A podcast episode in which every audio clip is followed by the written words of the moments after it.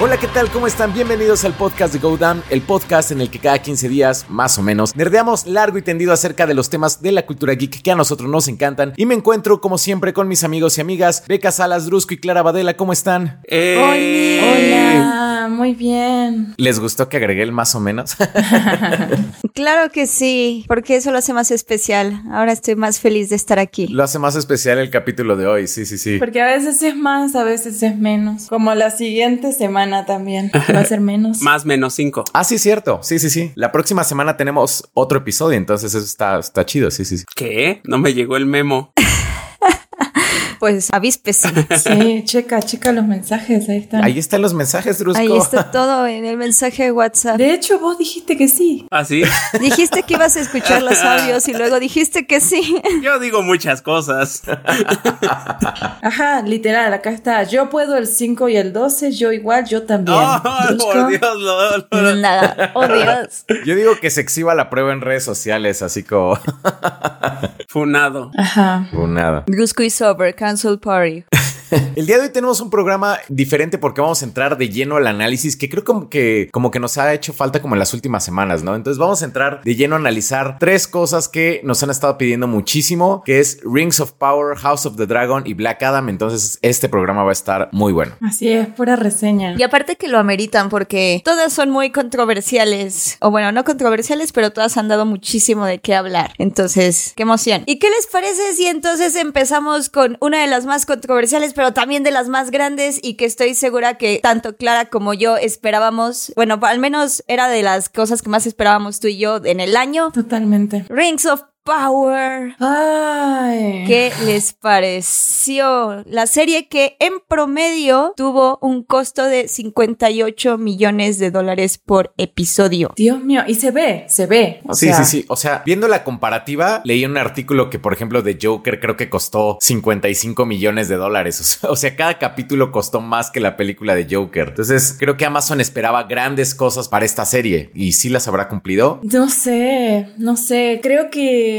o sea, yo como fan, la verdad es que no puedo decir que no me gustó, la verdad lo disfruté. Sí me encontré en una situación en la que me costó verla cada semana y entonces había veces que dejaba que se me acumularan, pero de repente no sé si soy yo que no me gusta el, el formato semanal o es la serie que no me tenía tan enganchada y que yo decía, uff, es que es una hora de solemnidad y cosas Exacto, y. ¿no? Eh, y elegancia y es como, no sé si estoy para esto y de repente algunos detalles que no me encantaban y otros que me gustaban mucho. Y no puedo decir que no me gustó, pero tiene sus cosas y es un nivel de, yo creo que de escritura, de guion, porque finalmente lo que es lo visual y el dinero se ve, o sea, yo creo que es una serie en la que el dinero es tangible, la verdad es que se ve muy bonito, se ve muy precioso, creo que visualmente no se vieron fallas y creo que está bien invertido el dinero, eh, o sea, en, en todo sentido, incluso el cast, simplemente siento que el guion y la escritura hay algo ahí que no cuaja. Yo la verdad es que, o sea, como que yo esperaba que esta serie, o sea, como varios de ustedes saben, yo no recuerdo bien las, las películas del Señor de los Anillos porque las vi hace mucho tiempo, como que no me han dado ganas como de verlas de nuevo y dije, bueno, a lo mejor la serie me va como a meter como esa espinita de, ah, bueno, voy a entrar como más de lleno a la franquicia del Señor de los Anillos y la verdad es que no, no creo que lo haya logrado. O sea, por ejemplo, llegué al, capi- al capítulo 4 y ya de repente fue como, híjole, es que, o sea, no le estoy odiando. O sea, como dijo Clara, fue que es como una hora de solemnidad en la cual los elfos hablan como de manera como bien bonita y todo, pero no sé, como que sentía que no estaba pasando mucho y decía, es que realmente no lo estoy disfrutando, como que no siento que es como, no siento que el tiempo que estoy invirtiendo en la serie, o sea, realmente lo esté disfrutando o me esté quedando con algo. O sea, porque sí tiene algunas frases muy bonitas, pero la verdad es que no, no, no, no me atrapó, la verdad, sí. Y ya después del episodio 4 ya dije, ay, ya. 哼 哼 ¿Vos? Sí, les voy a ser honestos. Yo, la verdad, solamente me adentré tantito en el primer episodio. Y algo que ya desde los primeros segundos me llamó la atención es que, a diferencia de otras series inspiradas en, en libros, esta sí cumple con la majestuosidad de un mundo como El Señor de los Anillos. Porque ya sea desde las películas y ahora la serie, sí se siente estas grandes dimensiones. A diferencia de. Me, me estoy adelantando un poquito, pero House of the Dragon, que digo, ah, no se dejen engañar. Esta serie no es tan grande los escenarios como nos quieren hacer creer. Básicamente hay cuatro o cinco escenarios y en Rings of Power no. Aquí sí se siente la majestuosidad y todo un mundo. Eso en términos eh, visuales. Pero en términos narrativos, la verdad es que no le entré porque sí sentía que a diferencia de otras series, esta sí requería de que me sentara y que toda mi atención estuviera en lo que estaba pasando en pantalla. Y creo yo que también influenció mucho el hecho de que no, de que no me subiera al tren todavía, que no estaba generando tanta conversación. Si acaso ya casi al final con ahí una cosilla de Sauron que medio generó conversación, pero creo que eso debo de admitir que sí influenció en que no me, me enganchara todavía. ¿Vos, Beca? A mí la verdad es que con el paso del tiempo he tenido que aceptar que no, no me gustó más de lo que me gustó. Es que no quiero decir que la odié, sino que fue más como de me. Y las partes que me gustaron, pues sí me gustaron, pero creo que es más como por el fanservice. Y es que creo que podemos en dos a la serie, como Bardo, que podemos hablar como de lo visual desde un aspecto de producción en donde sí se nota que exudan el dinero y que si Jeff Bezos dijo como esta tiene que ser la serie que se vea más majestuosa en toda la historia. Y aparte contrató a dos showrunners que son JD Pay y Patrick McKee, me parece que así se llama, Patrick McKee, que son muy nerds y que sí son muy fans del Señor de los Anillos y que sí tenían como muchas ganas de plasmar como ese amor al lore y al mundo, porque la verdad es que sí se nota que le pusieron un montón de cuidado a las escenas, o sea, la caída de Númenor, por ejemplo, cómo se ve esa escena tan majestuosa, es como, y es una visión, o cuando se crea Mordor, ¿no? Esas son partes que dices como, wow, esto está tal cual sacado del libro, me encanta y es algo que siempre quise ver, digamos, en pantalla, algo que siempre me, me imaginé así tan grande. Pero por otro lado, como no tienen los derechos completos, tuvieron que hacer muchos cambios en el canon, entonces eso es confuso desde la perspectiva de un fan o de una fan obsesiva como yo. Y entonces de repente como que ya no me dejó disfrutar como ciertos momentos y siento que al final se van como por la vía fácil confirmando todas las cosas que sabíamos desde el principio que iban a pasar como la identidad de Sauron, la identidad de Gandalf, lo que iba a pasar con, con Galadriel, a pesar de que Galadriel, o sea, a ella sí le cambiaron la historia por completo, por completo. Entonces de repente como que siento que esos cambios no llevaron a nada más que a, ah, lo que ya sabía, los misterios que te habíamos puesto en los primeros episodios que ya sabías hacia dónde iban desde el minuto uno porque son, es muy cliché la historia y es muy sencilla la historia. Aquí está y ya. Y siento que al final como que la historia es aburridísima. O sea, Sí. hubo episodios, en el episodio 4, cuando van cabalgando que parece comercial de perfumes así de Dior. Sí, Ay, sí fue como de, sí, sí, sí. o sea, sí. ¿y por qué sonríen? No sé, o sea, de repente sí solo era como, mírennos, somos hermosas. Y es como, ah, o sea, sí, no sé. Sí. ¿Ya vieron cuánto costó nuestro set? ¿Ya vieron?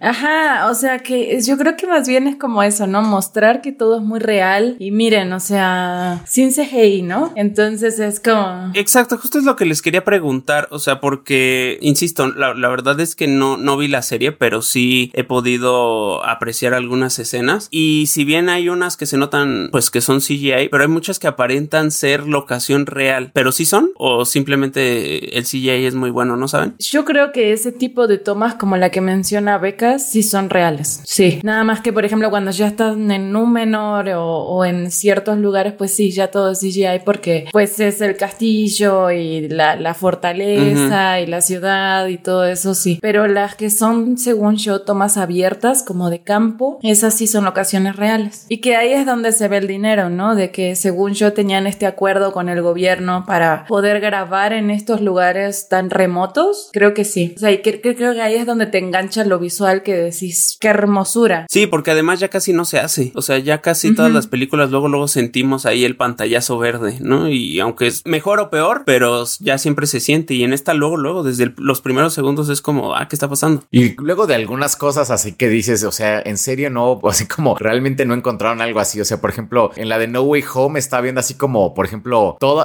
como las calles completas, así calles completas eran pantalla verde. Dices, güey, o sea, no te puedes encontrar como una locación bonita. O sea, es, es Nueva York, es como Ajá, realmente sí. no, no, no creo que no puedas hacer eso porque sí se ve como, o sea, se ve bonito, pero se ve como falso, no se ve como que no está ahí, sí, como que le- Sí, se ve construido. se ve construido, sí. Yo creo que en esta serie, no sé si pueda ir con unos pequeños spoilers como de la historia, como para Sí. Sí, dale. tú dale, tú dale. mencionar. Yo siento que en realidad no es muy spoileable viable esta historia. Pero... Y el spoiler grande creo que ya me lo sé, ¿no? Con lo de Sauron. Ajá, lo de Sauron, ajá. Que en realidad te lo ves venir desde lejos, ¿no? O sea... Es que es parte, o sea, literal es la historia. Ajá. La historia es que Galadriel quiere comprobar que Sauron ya regresó, que el mal está acechando la Tierra Media otra vez. Literal, ese es todo el arco de Galadriel. Claro. Descubrir quién era Sauron o quién podía ser Sauron o si Sauron estaba en la Tierra era el gran misterio, ¿no? Y, y ay, no sé, es tan cliché. Pero es que, ¿sabes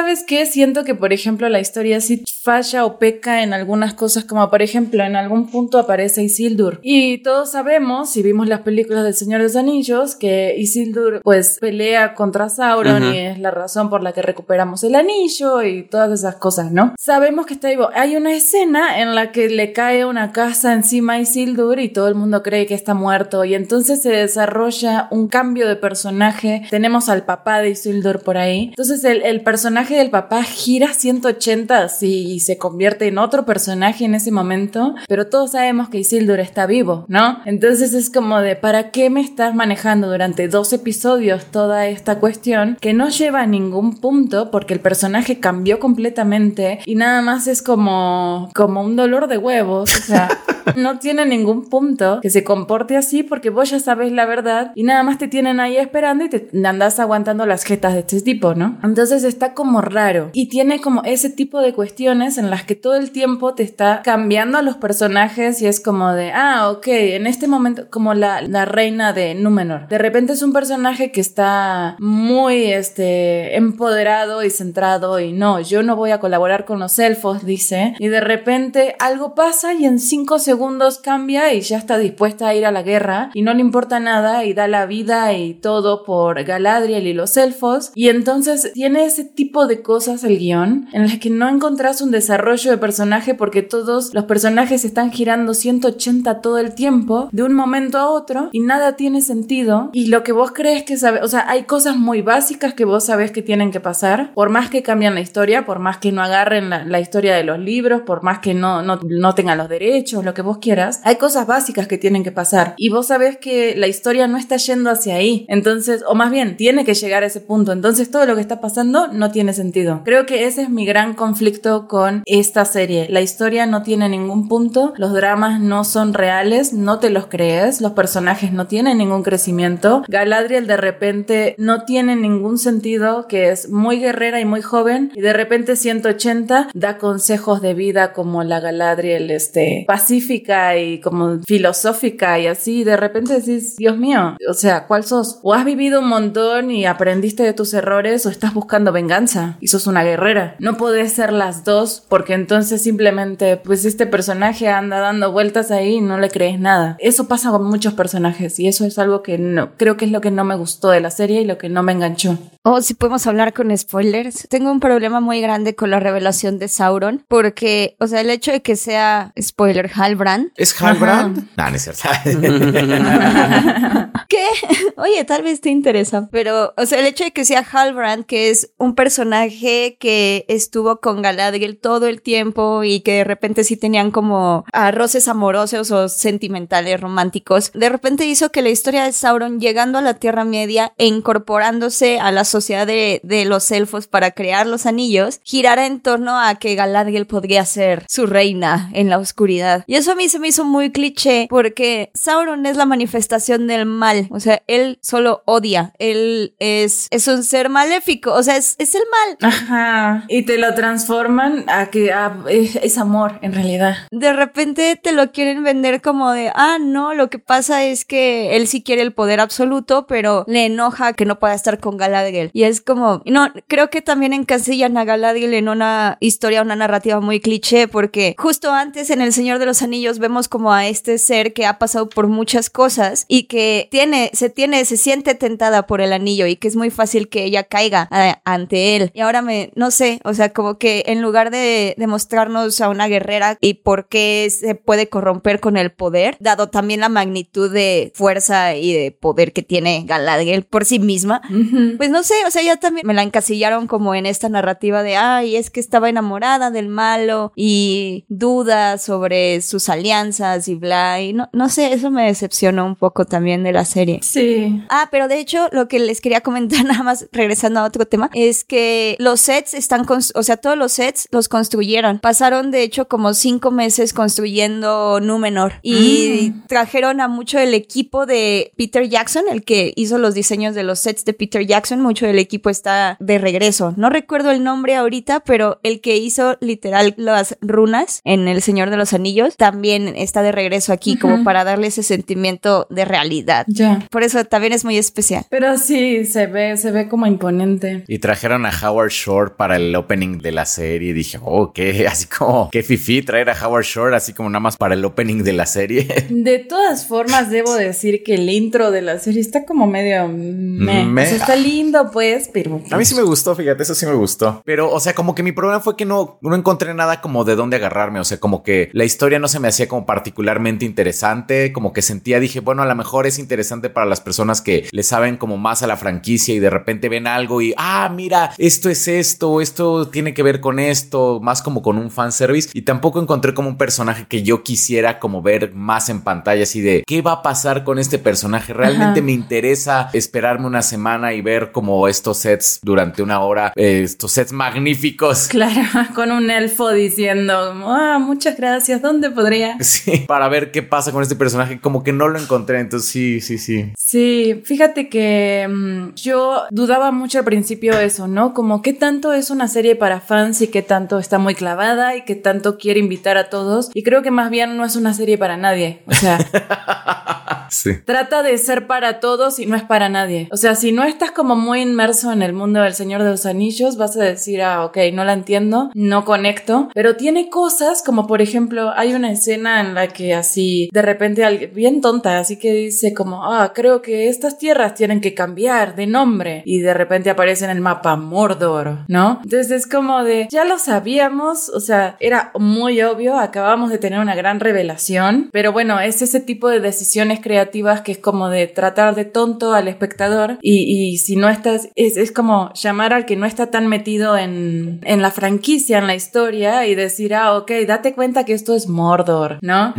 Porque además, Clara, yo creo que para el que llega ya a ese punto de la serie es porque ya es de por sí fan del Señor de los Anillos, ¿no? Fan, ajá. Y, y como fan decís, ¿qué es esto? Cambiaron la historia, los personajes no tienen mucho sentido. Ninguno tiene una línea que digas, ah, ok, esta Galadriel es así, así, así y así. No, son tres o cuatro Galadriels en toda la serie y no sabes cuál es la buena y cuál es la que te gusta y cuál tiene que crecer. Lo mismo pasa con varios personajes. También el tema de Gandalf lo alargaron muchísimo cuando vos desde el minuto uno sabes que ese es Gandalf, ¿no? Entonces es como de todos los engaños y cosas que te tratan de hacer es como los que le decía de Isildur. Sabemos que está vivo, sabemos que ese es Gandalf. ¿Para qué me tenés cuatro episodios con esto? Es como no tiene sentido. Algo que sí rescato y que a mí sí me gustó es la relación entre Elrond y, y Ay, el sí, enano. sí, el, el príncipe, sí, sí es cierto. El eso, príncipe. Eso creo que es de lo que más me gustó, sí. Esa se me hizo linda. Sí, se me hizo además los personajes más, eso sí, un poco más lineales, un poco mejor escritos, un poco con menos cambios. Y se me hizo una relación bonita con... Siento que es lo más estable de toda la serie, por eso es bonito. Pero también se me hizo algo aburrido. O sea, es como, se me hizo lo mejor, sin embargo, qué hueva que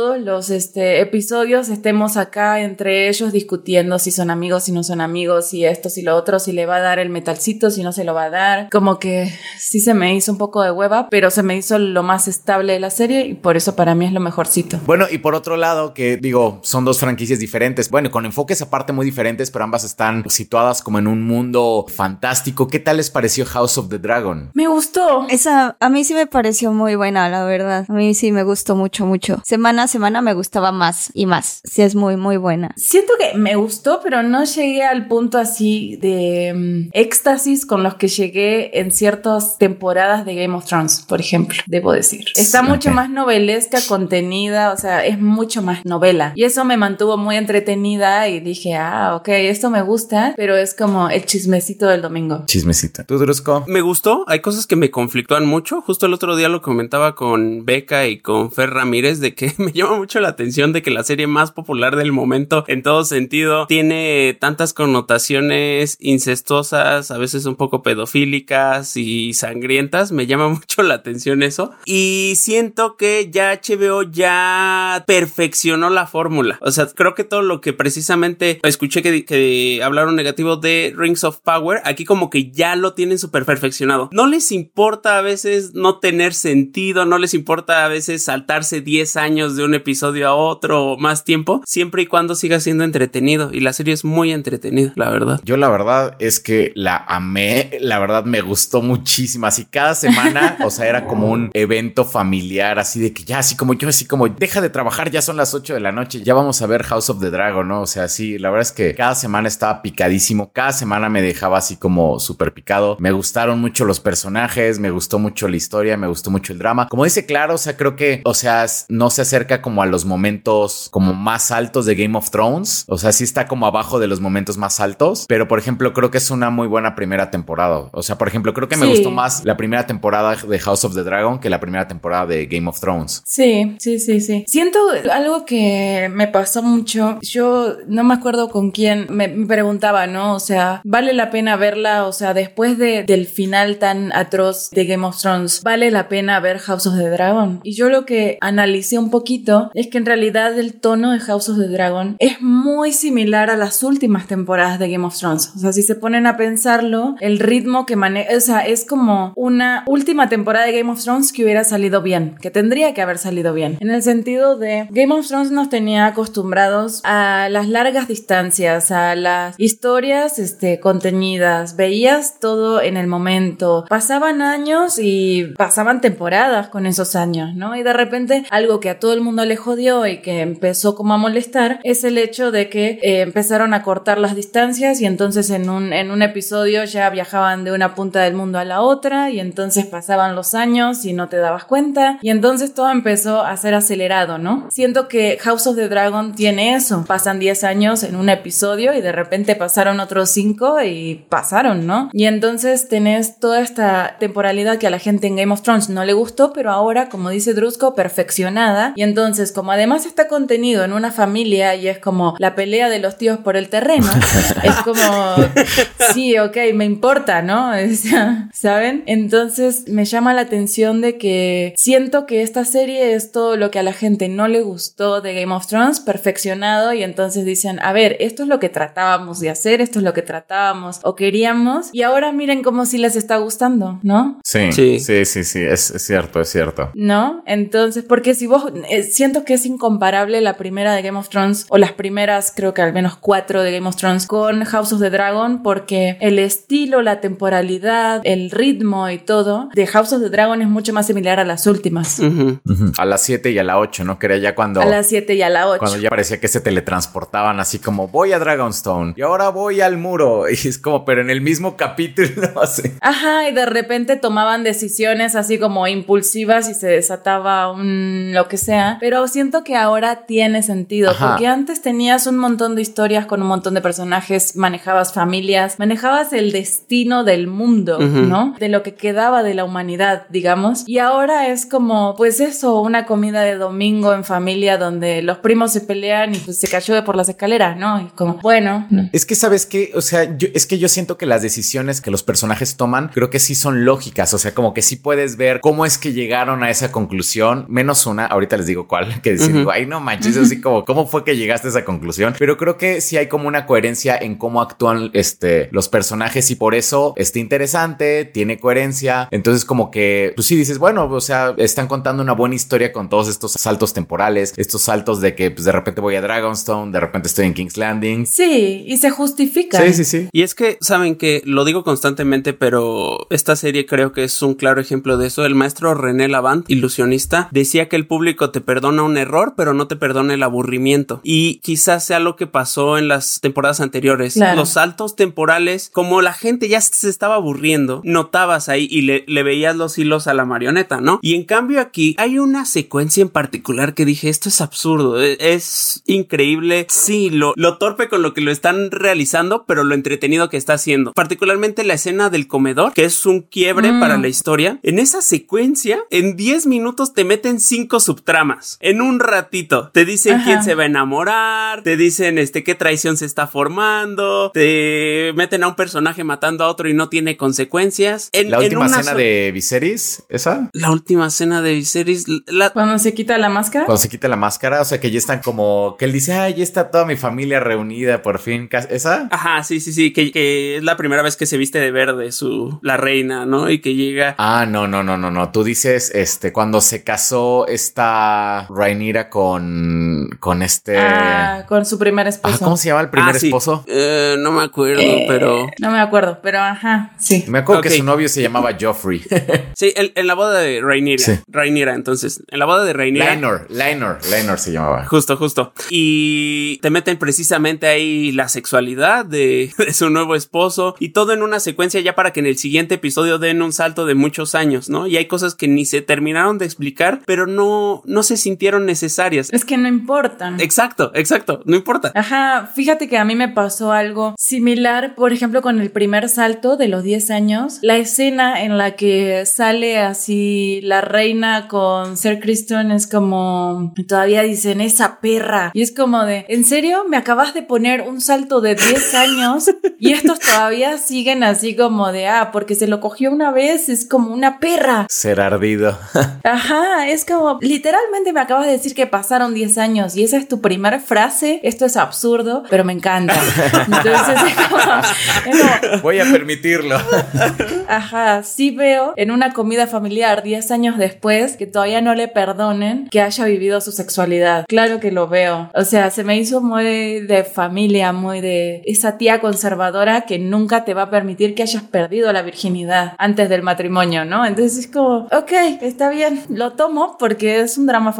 Y el conflicto está interesante, ¿no? Como entre, entre el equipo negro y el equipo verde, que por ejemplo yo he visto que en redes sociales como que casi todo el mundo apoya al equipo negro, pero por ejemplo Alicent creo... Todos son una porquería, no apoyen a nadie, ¿no? Sí, claro, sí, o sea, o sea, sí me gusta eso, que cada equipo tiene como sus fallos, o sea, realmente no hay un equipo bueno, ninguno de los dos, ¿no? Entonces, eso me gusta, creo que está interesante. Y, o sea, por ejemplo, Alicent se me hace un muy buen personaje. Sí. Lo único que sí dije, ay, no mames. O sea, por ejemplo, cuando ya vamos con spoilers. Dale, dale. Sí, no sé. Sí, vamos con spoilers. Vamos, vamos. O sea, cuando Viserys muere, o sea, cuando está como a punto de morir y está como balbuceando como lo de la profecía de la canción de, de Fuego y Hielo y le está diciendo, Aegon, príncipe que nunca fue y todo eso. Y Alicent dice, ah, sí, sí, a huevo. O sea, claramente está hablando de mi hijo, claramente está hablando de que quiere que él sea el rey, pero como que no tenía sentido y aparte es como, estaba como súper drogado ahí por la miel de la amapola y estaba como a punto de morir, como no puede pensar Alicent que realmente estaba como nombrando a su hijo como rey, o sea, como que sí se me hizo como mucho así como, no pudiste entender eso realmente. Es que sí está muy chafa, o sea, sí tiene cosas muy chafas, como lo acaba de decir Clara, dices, ah, qué chafa, pero está bien, aquí sigo y es, es muy entretenida.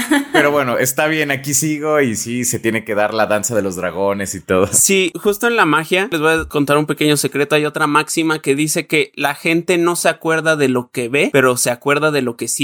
Y creo que esta serie es eso. O sea, simplemente ahorita que estábamos tratando de recordar la escena del comedor, ninguno nos acordamos exactamente qué estaba pasando, pero nos acordamos lo que sentíamos. Y ya hablando de esto, este, hasta nos emocionamos. Está muy cañona. No, y además comparándolo con Rings of Power, nos acordamos de lo que, o sea, pensás en lo que veías y decías, ah, ok, pero si no sentiste nada, fue como, ok, creo que la serie no me gustó, ¿no? Sí, es que sí está bien telenovelesca. Y acá es como, está bien ridículo, bien absurdo, pero está chido, ¿no? Me gustó. Sí, sí, sí. ¿Qué les pareció el final de la serie, el último episodio? A mí, por ejemplo, fíjate que recuerdo que una amiga vio el episodio filtrado y me dijo, no, es que está horrible el final, es como el final de Game of Thrones y yo la verdad es que me preocupé. Dije, ching, ¿qué van a hacer? Dice, dice. Ajá, andaban dando vueltas esos rumores. Ajá, sí, sí, dice, es que lo que hizo un personaje al final no tiene sentido, que ya lo que se refería a que, no tenía sentido que Aemond se hubiera comido a Lucerys, bueno, el, el, dragón pues, y que hubiera sentido como remordimiento. Pero a mí se me hace como súper claro pues, o sea, porque él realmente solamente quería como bulear al primo, o sea, sí quería como bulearlo y que se sacara el ojo, así un, un buleo medieval, digámoslo, ¿no? Sí. sí. Y este... buleo medieval. buleo medieval.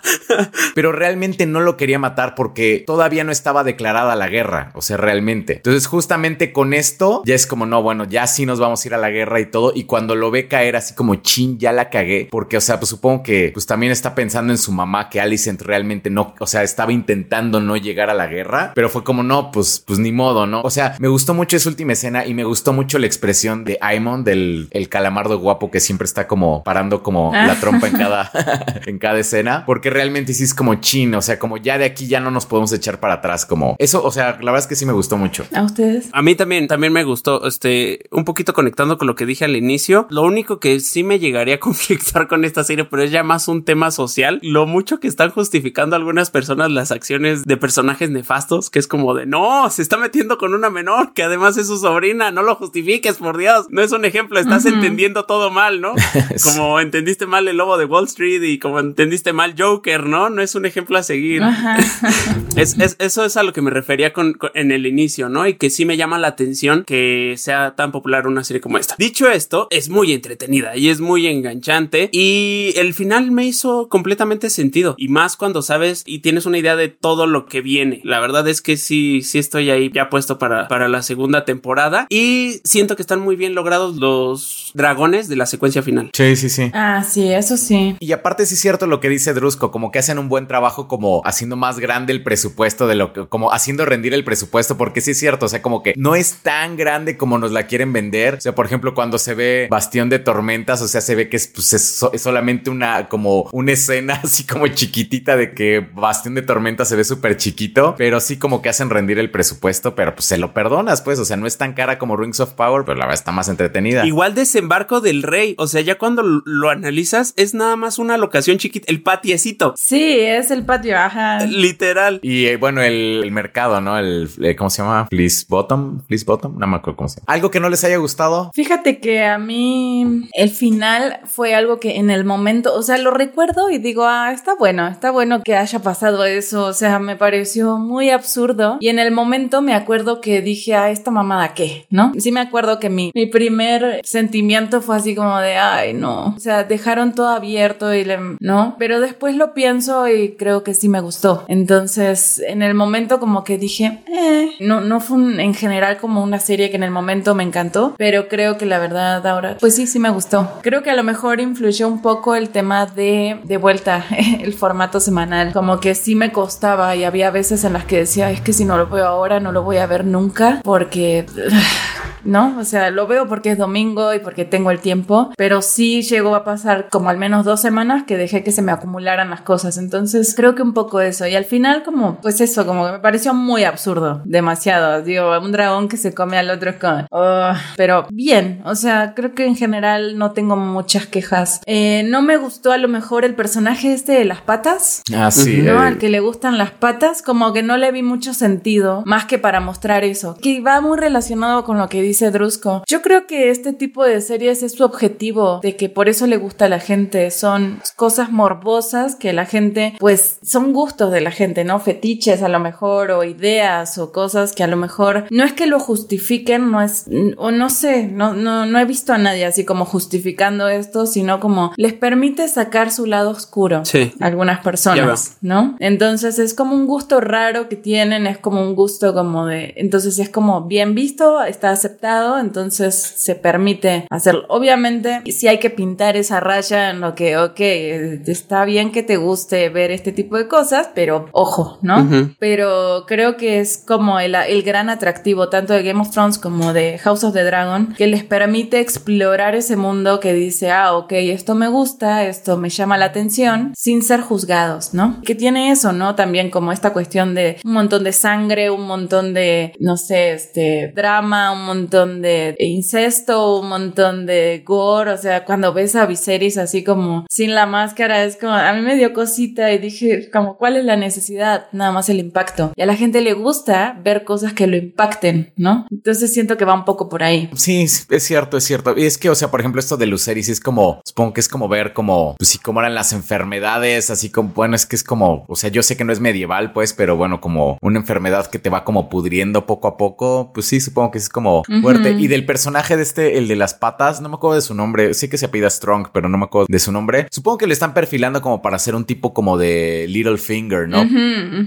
Pero como que todavía no, no lo exploran. Yo supongo que lo vamos a ver brillar un poco más adelante, porque en esta sí como que no, no brilló mucho. Sí, exacto. A mí la verdad me gustó mucho porque creo que mejora muchas de las narrativas que en Game of Thrones dejaron muy clichés, particularmente en la forma en la que representan ciertas mujeres o ciertas, incluso como la forma en la que se relaciona la mujer con el poder. A mí la verdad sí me llama la atención que mucha gente está súper enamorada de Daemon y que sí lo, lo ven como un héroe y así, pero es porque el personaje está escrito de una manera que es muy sutil y que sí te muestra como un verdadero conflicto. O sea, a mí me encanta cómo tiene la capacidad de, de mostrarnos como al principio es un villano o que piensas que va a ser un villano y conforme avanza la historia, la relación que tiene con su hermano se va volviendo más complicada, la relación que tiene con Renira se vuelve mucho más complicada. A mí la verdad sí me funcionaron los saltos de tiempo porque creo que cada vez crece más la tensión entre Renira y Alicent. O sea, me gusta que la historia siempre esté centrada en ellas y que sea tan brutal. Me parece que es muy necesario porque es muy incómoda. O sea, la serie es muy incómoda, tiene momentos muy fuertes que incluso las personas sí decían como, wow. O sea, la escena en donde va Renira caminando por el pasillo a punto de dar a luz a su hijo es súper fuerte. La primera escena del, del, primer episodio en donde matan a su mamá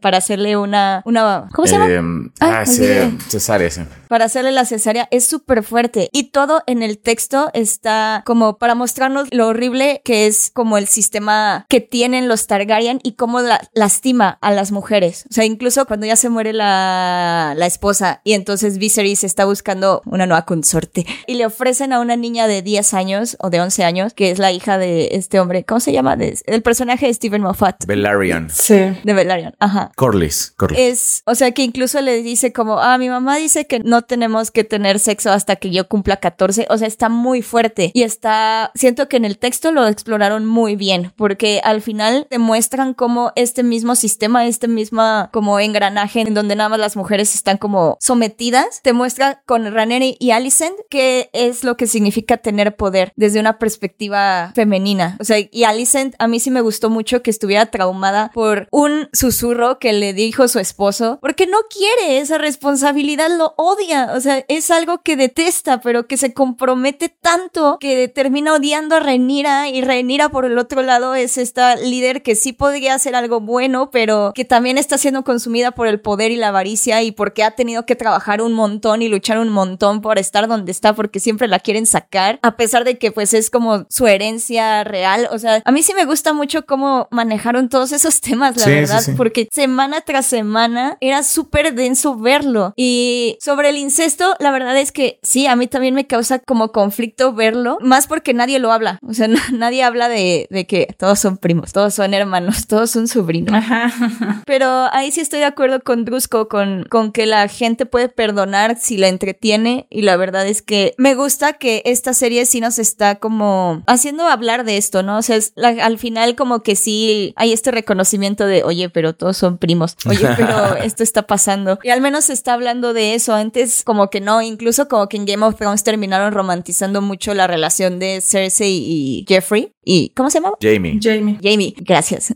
Incluso la terminaron romantizando mucho y aquí como todos tienen como este tema de se odian un poco, todos son como malos o puede- tienen como el potencial de tener, de, de- de destruirlo todo. A mí se me hizo muy fuerte la escena de, de Rhaenys, de la, ay, ¿cómo se, no se llama Rhaenys? De la reina que nunca fue. Sí, es Rhaenys. Mm. Ah, genial. Que no mató a Alicent y no la mató por el hecho de que ella estaba protegiendo a su hijo. O sea, se me hizo muy fuerte esa escena y yo sé que se ve como muy chistosa en CGI, la señora así montando su dragón, pero se me hizo muy fuerte. O sea, tienen esta facilidad de mezclar la fantasía con narrativas muy poderosas, emocionales, que es como de no, Renis, ah, Alicent. O sea, es muy interesante Sí. eso, porque no tenemos eso, ni siquiera Game of Thrones lo tenía, porque no tenía tantos dragones y no mostraban tanto a los dragones. Entonces, me gusta el símil también ya que están haciendo con Rhaenyra y Daenerys, como que eso está chido. Entonces, o sea, a mí sí me gustó. El final también me gustó mucho. O sea, a mí me parece que es una serie que sí, que sí, o sea, entiendo por qué la gente no la, no la ve, o lo que decía Drusco, entiendo por qué la gente puede pasar de largo ciertos temas, pero al final como que te los está poniendo también muy explícitos en la serie. Y creo que los showrunners han dicho lo, la showrunner dijo, a mí también me molesta que Daemon sea el novio del el nuevo novio de internet porque no es una persona buena. O sea, no puedes decir que es un buen esposo, no puedes decir que es un buen hermano, no puedes decir que es una buena persona. Un buen tío. Ni un buen tío, exacto.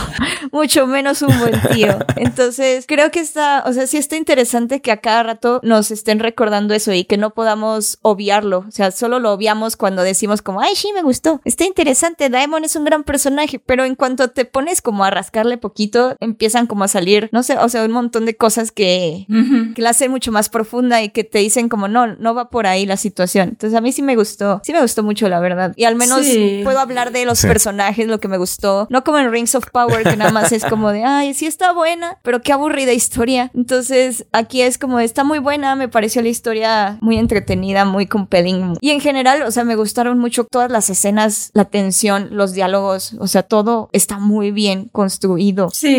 Y es como exuda tensión. O sea, cuando le, cuando le ayuda a Viserys a levantarse y le pasa la corona y así es como, oh, ah, no, sí, es muy pesada. Ajá. Sí, en general se me hicieron cosas muy humanas, ¿no? Como de, pues hasta, hasta los berrinches se me hicieron así como de, pues sí, tienen sentido, ¿no? Todo, y, y tiene lógica que alguien pueda reaccionar si sos un resentido, si estás en este ambiente, si estás bajo este estrés. Sí, creo que está muy buena. Y por último, un tema completa, bueno, o sea, también como geek, también cultura pop, pero del lado de los superhéroes, ¿qué tal les pareció la cinta de Black Adam? ¿Cambió o no cambió la jerarquía del poder del universo DC? Pues. Fíjate que. Pues dos, tres. Sí, ¿no? dos, tres.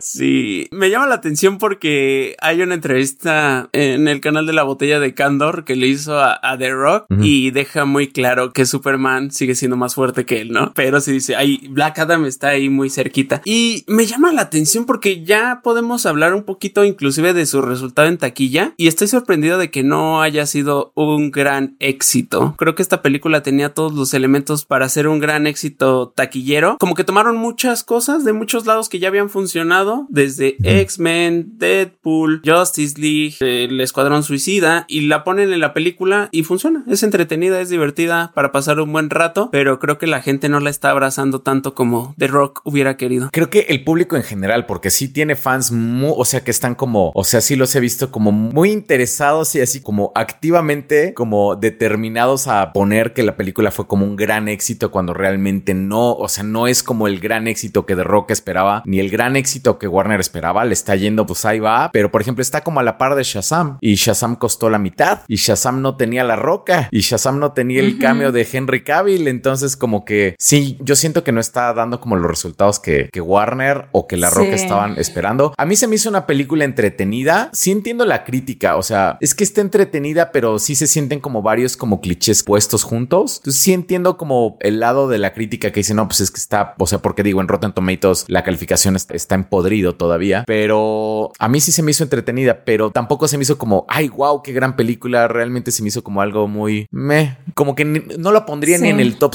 ni en mi top 5 como de películas de DC, de este universo de DC. Miren, ya nada más rapidísimo quisiera dar el dato. De presupuesto tuvo entre 195 y 200 millones de dólares. Los especialistas hablan que para que una película de estas dimensiones sea rentable, tiene que hacer tres veces su presupuesto. ¿Por qué? Porque usualmente lo mismo que cuesta, insisto, esto lo afirman muchos especialistas, Más menos, más menos. Sí, exacto. Lo mismo que cuesta en producción es lo mismo que gastan en publicidad. En marketing. Sí, y en esta ocasión sí se los creo, ¿no? Entonces simplemente la película te está costando 400 millones de dólares. A eso súmale que muchas exhibidoras se quedan con la mitad de la taquilla. Por ejemplo, Cinemex y Cinepolis, para una película de este estilo, usualmente se quedan con el 50% de la taquilla. Entonces estás hablando que tiene que hacer tres veces lo que costó. Y en este caso costó, insisto, 200 millones de dólares y Box Office Mojo reporta que a nivel mundial hizo 262 millones de dólares. Entonces sí, sí está ah, complicado. Sí, bueno, entiendo que todavía no se estrena, por ejemplo, en China. Falta, ¿no? Una parte ahí que podría como hacerlo crecer. A mí fíjense que la película me parece que está probada, me parece que es una película genérica de superhéroes.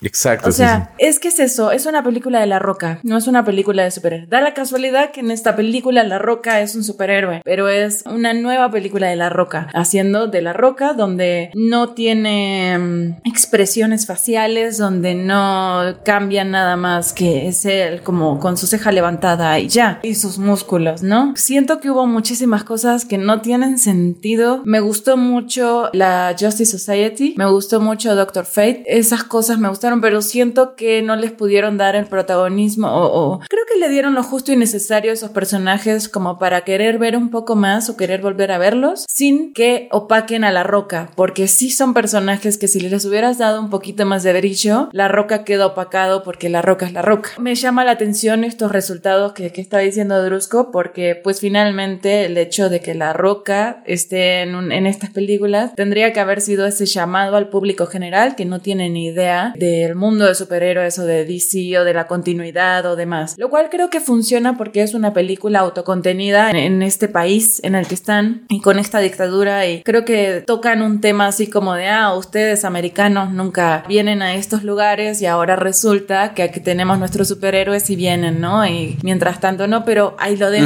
Entonces es como de no exploran esas cosas porque no se sale de esta cuestión de una película genérica de superhéroes, donde los putazos están increíbles. A mí me gustó mucho, creo que eso me mantuvo entretenida, pero finalmente creo que hay muchas cosas también como sin sentido, como el personaje de Adriana, de su hijo y como todas esas cosas no me terminaron de convencer, como que me pareció hasta un poco de más, es como señora, por favor, o sea, la podrían matar en esta nave y es como, yo tengo la corona y acá se hace lo que yo digo. como, cuide mejor a su hijo, señora, no lo mande a la guerrilla. Ajá, o sea, si me hizo así como de, ok, señor. O el hecho que la clave o el verso para liberar al prisionero estuviera escrito sobre la tumba o la prisión del mismo. es como, ok. Ajá, ajá. También la situación está, perdón, ya me voy a ir con spoilers, pero como esta parte en la que están al final y es como que tienen esta barrera azul y están todos esperando y es como de, yo creo que podrían haber con un golpe haber entrado por cualquier parte y matarlos a todos, pero no, le van a permitir a la señora entrar y decir, te voy a dar la corona, dame a mi hijo. Sabemos que eso no va a suceder. Es como ese tipo de cosas absurdas que te mantienen la película un rato más. Eh, lo toleras un poco, pero siento que, que a costa de, o sea, siento que te están dando cosas como por ejemplo la posibilidad de un Doctor Fate, la entrada de otros personajes, el cameo de Henry Cavill y, cosas así que te decís, ok, te voy a permitir esto porque la pelea estuvo buena, porque mm, este... Doctor Fate es lo máximo. Doctor Fate me gustó porque Hawkman me gustó y de repente decís, ok, no tiene mucho sentido la presencia de Amanda Waller y ya me tiene un poco harta, la verdad, verla en todos lados. Ahora resulta que manda todo el mundo y Superman es la perrita de Amanda Waller, por favor por favor. Pero bueno, vamos a tolerarlo porque, ok, es una película de La Roca que llama a un público general y entonces dicen, ah, ok. Es la Nick Fury. Es la Nick Fury, este es el nexo con todo el universo y este, este, la presencia de Amanda Waller me dice, ok, están en este universo, no sabemos en qué temporalidad, o sea, no sabemos en qué momento aparece esta película, porque también, o sea, el hecho como de que aparezca, no sé, es que no me acuerdo cómo se llama, pero la esposa de, de James Gunn, este, y que lo conecten con... Harcourt. Ajá ella. Y como que siento que hubo muchas cosas que eh, más o menos ahí, pero te las tolero. Y siento que es una película que fue algo que no me gustó y acá, acá voy a empezar a pelearme un poco, pero ah, me dio al principio muchos tintes a Man of Steel y esas cosas a mí era como decir, ay, no, no, no quiero ver esto, no me gusta, pero de repente lo sentía absurdo y decía, bueno, está bien, es Black Adam, no es Superman destruyendo una ciudad. Entonces, como que sentí como que era lo último del Snyderverse, porque además no nos olvidemos que esta película que tiene un ocho años tratando de hacerse. Se anunció Black Adam, fíjate, os, estaba viendo hace 15 años. Hace 15 años fue el cast de Dwayne Johnson como Black Adam. Ah, ¿de verdad? Imagina.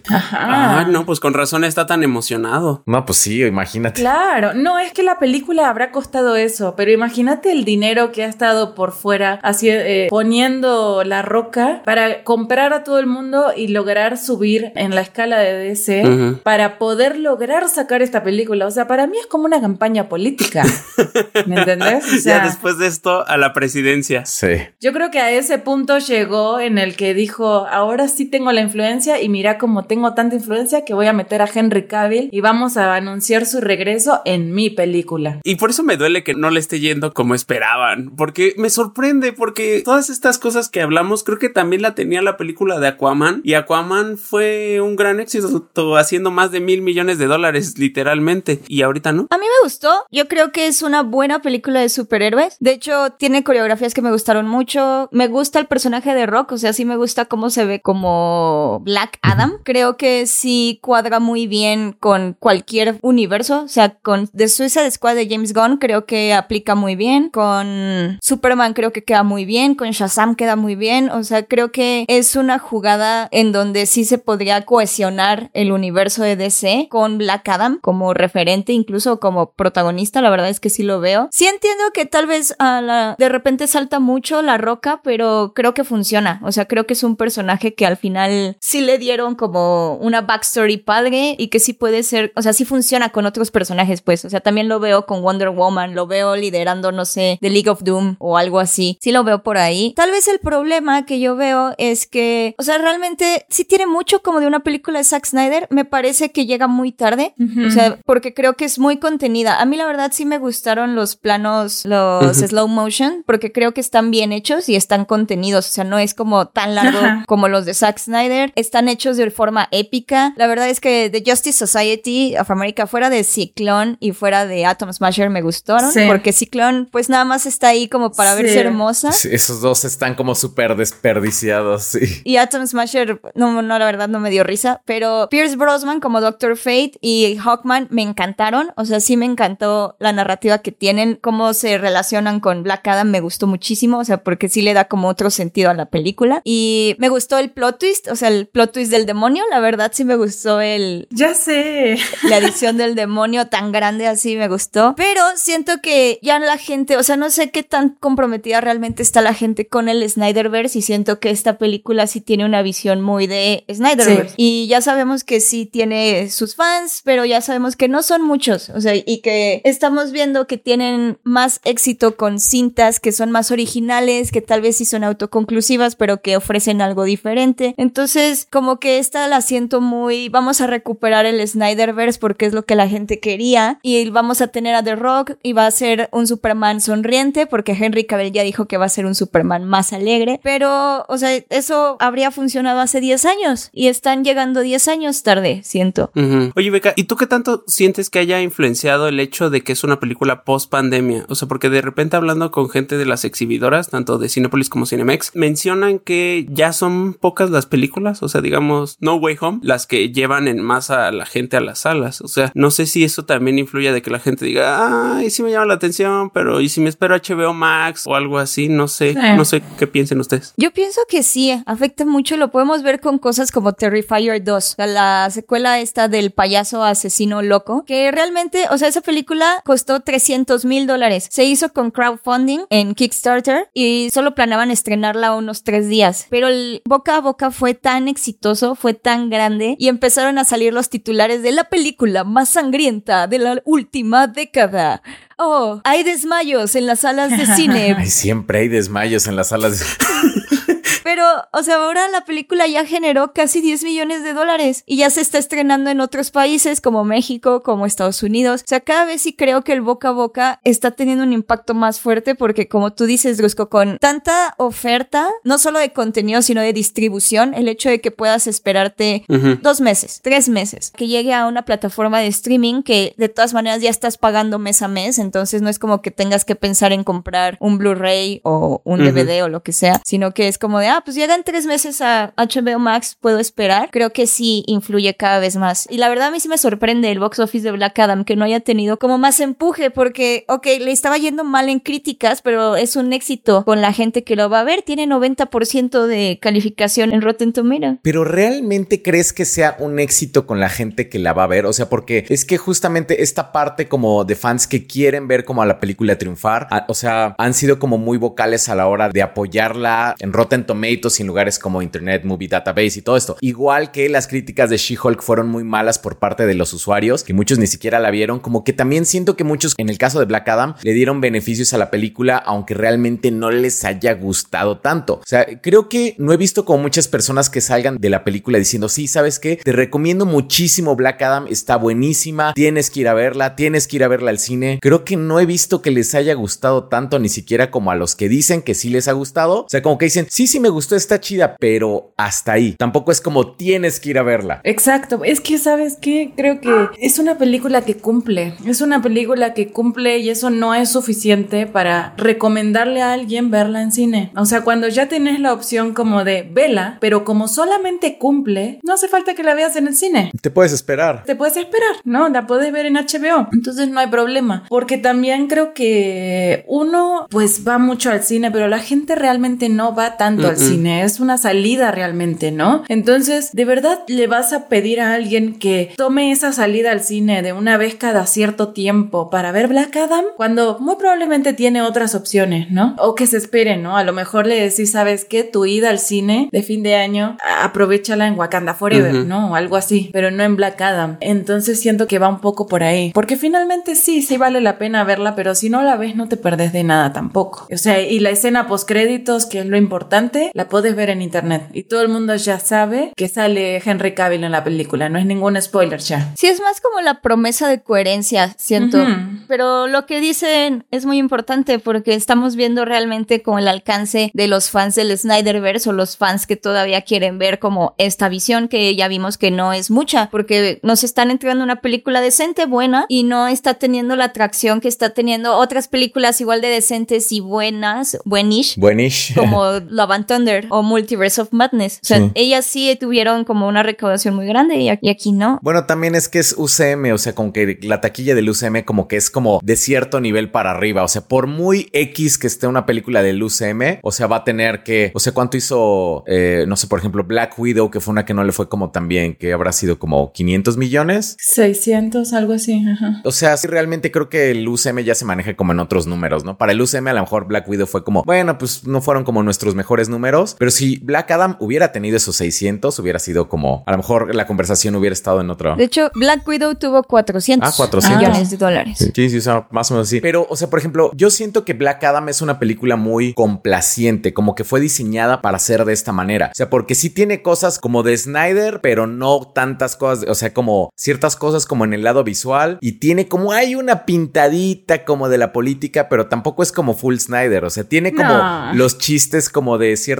cosas como de Marvel, pero tampoco es completamente como el lado Marvel. Creo que justamente creo que está diseñada para estar como en el centro, para intentar darle gusto a los fans de Snyder, a los fans de las películas que quieren algo más de acción. Si quieres un poquito de política, ahí te damos una pintadita, pero creo que como que no funcionó. O sea, tal vez quisieron como llegarle a tantas personas que realmente Sí. nadie dijo, sí es la película que tienes que ir a ver y pues por eso no le están recomendando. Es que siento que es tan genérica que tira para todas partes Sí. y no se compromete con nadie. Entonces tenés a los fans de Snyder que dicen, pues no es 100% Snyder porque tengo un Ant-Man gigante que hace chistes estilo Marvel. Es como, ¿dónde están mis referencias bíblicas? ¿Dónde está mi dilema del mal? Ajá, exacto. La tenés este, ligada, o sea, sí tenés a Henry Cavill, pero no es el Henry Cavill del traje negro. Lo tenés a, a los de, a- al equipo de Amanda Waller que te lo conecta con Peacemaker, entonces te tira la idea de que, ok,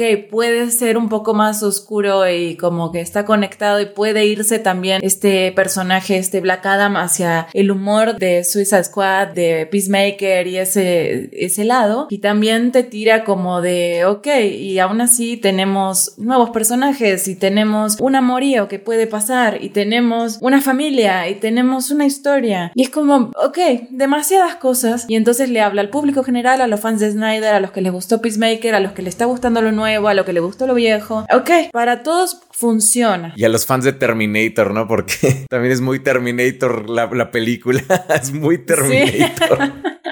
exacto. Hasta el chavito es como John Connor, no es como Edward Furlong, así como en Terminator 2. Ajá, exacto, totalmente. ¿Saben qué sí me gustó, pero como que siento que no fue trabajado como tan bien? O sea, me gustó cómo pusieron al personaje de Hawkman como este héroe, así como, no, es que las cosas son de esta manera, cómo es que los buenos van a matar y como en contraste con Black Adam, que pues de repente tiene que tomar como decisiones que un héroe tradicional no tomaría, eso me gustó, pero por ejemplo, sí siento que me hizo falta un poquito de backstory de la sociedad de la justicia, porque sí me gustó, digo, igual Hawkman y Doctor Fate, los otros dos, la verdad, sí se me hicieron como un estorbo, pero Doctor Fate y Hawkman se me hicieron muy cool, o sea, verlos en pantalla, las actuaciones se me hicieron muy, muy, muy buenas, pero como que parecían como sacados de la nada, es como... Sí. Y realmente tienen un backstory muy interesante que pudieron haber contado como rapidísimo, como así como le hacen las películas de Godzilla, así de que ponen como recortes de periódico Ah, y ya puedes entender que, ah, ok, es que este, este equipo está como desde la Segunda Guerra Mundial y por eso tienen como estos valores como tan institucionales, ¿no? Como de gringo de antaño y, o sea, eso para mí hubiera tenido un poquito más sentido, como darle un poco más de peso a la sociedad de la justicia. Es que siento que mm, si se metían en eso le quitaban poder a el hecho de que es una película de Black Adam. Siento que hubiera opacado un poquito al personaje de Black Adam porque si, si de por sí una de las cosas más interesantes de toda la película de Black Adam son estos dos personajes, si le das un poco más de, de luz, ¿Ya se cae?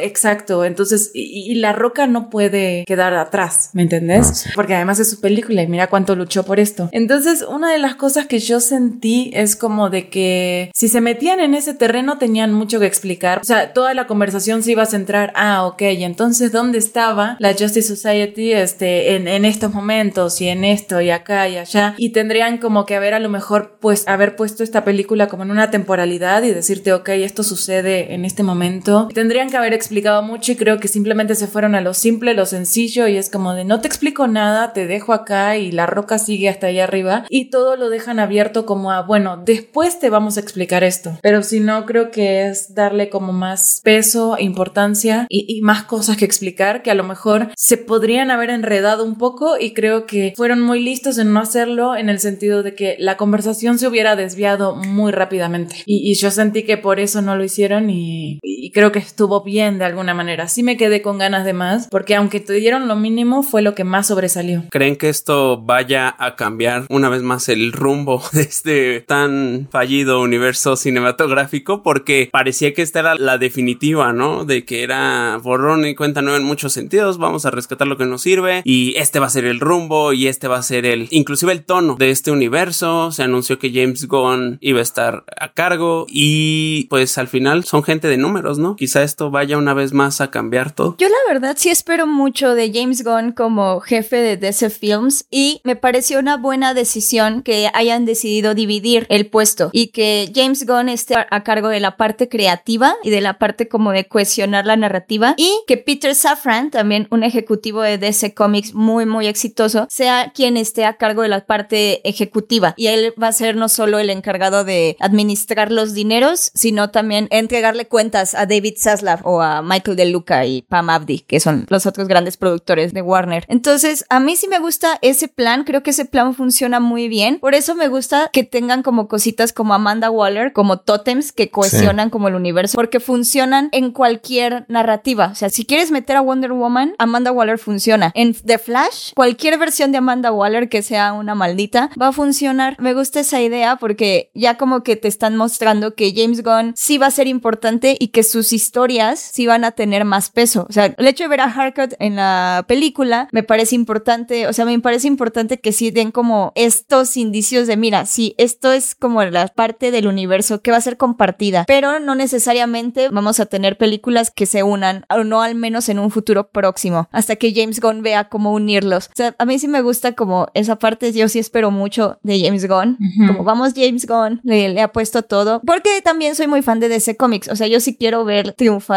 a estas historias. ¿Quieres ver ganar al Cruz Azul? Sí, es como vamos, vamos. Exacto. Entonces, ahorita ya llega un nuevo director técnico. Me emociona que sea James Gunn porque hemos visto que puede hacer cosas. Si le dan libertad creativa, sería muy emocionante ver qué puede hacer con personajes que son mucho más oscuros, que son mucho más cínicos, que se acercan más como al humor real de James Gunn. Eso a mí me emociona mucho, mucho. Pero bueno, sí, o sea, como dice Drusco, tenemos que ver. Ya se comprometieron, ya, al igual que como dijeron que le van a pedir permiso a J.K. Rowling para hacer más películas de Harry Potter, maldita sea.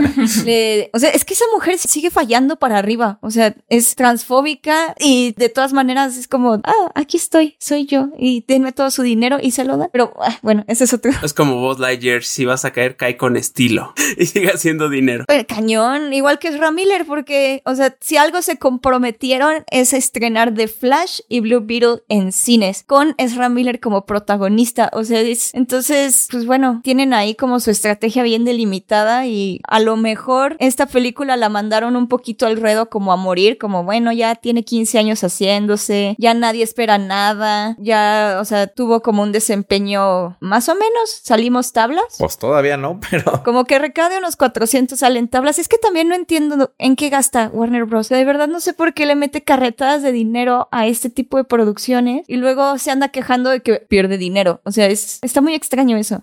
A mí también me gusta como esto de James Gunn como director, o sea, porque como que The Rock estaba como metiendo su cuchara, así como no, como que yo puedo recomendar a alguien, miren, yo tengo esta compañía de producción y por eso Black Adam era tan importante para él, porque realmente él quería como un puesto o tener que ver con como con un puesto así. Pero la verdad es que yo sí estoy más del lado como de que de James Gunn, la verdad es que me gusta más lo que ha hecho James Gunn. Entonces, pues bueno, vamos a ver cómo se pone el universo de ese en un futuro, porque ya anunciaron que Superman va a ser algo importante y tengo mucha curiosidad de saber cómo es que James Gunn maneja como un, como un producto así, porque Ajá. siempre, siempre lo hemos visto con la comedia. En Peacemaker creo que nos entregó cosas muy interesantes de las cuales yo no lo creía capaz. Entonces, la verdad es que sí tengo mucha curiosidad de ver qué es lo que hace con el hombre de acero. Pero bueno, este va a haber episodio nuevo la próxima semana, ¿verdad? También vamos a grabar otro. Así Yay. es. Para compensar, el 12 grabamos episodio, saldrá la siguiente semana. Ah, pues es Wakanda Forever. Wakanda, Wakanda Forever. Wakanda.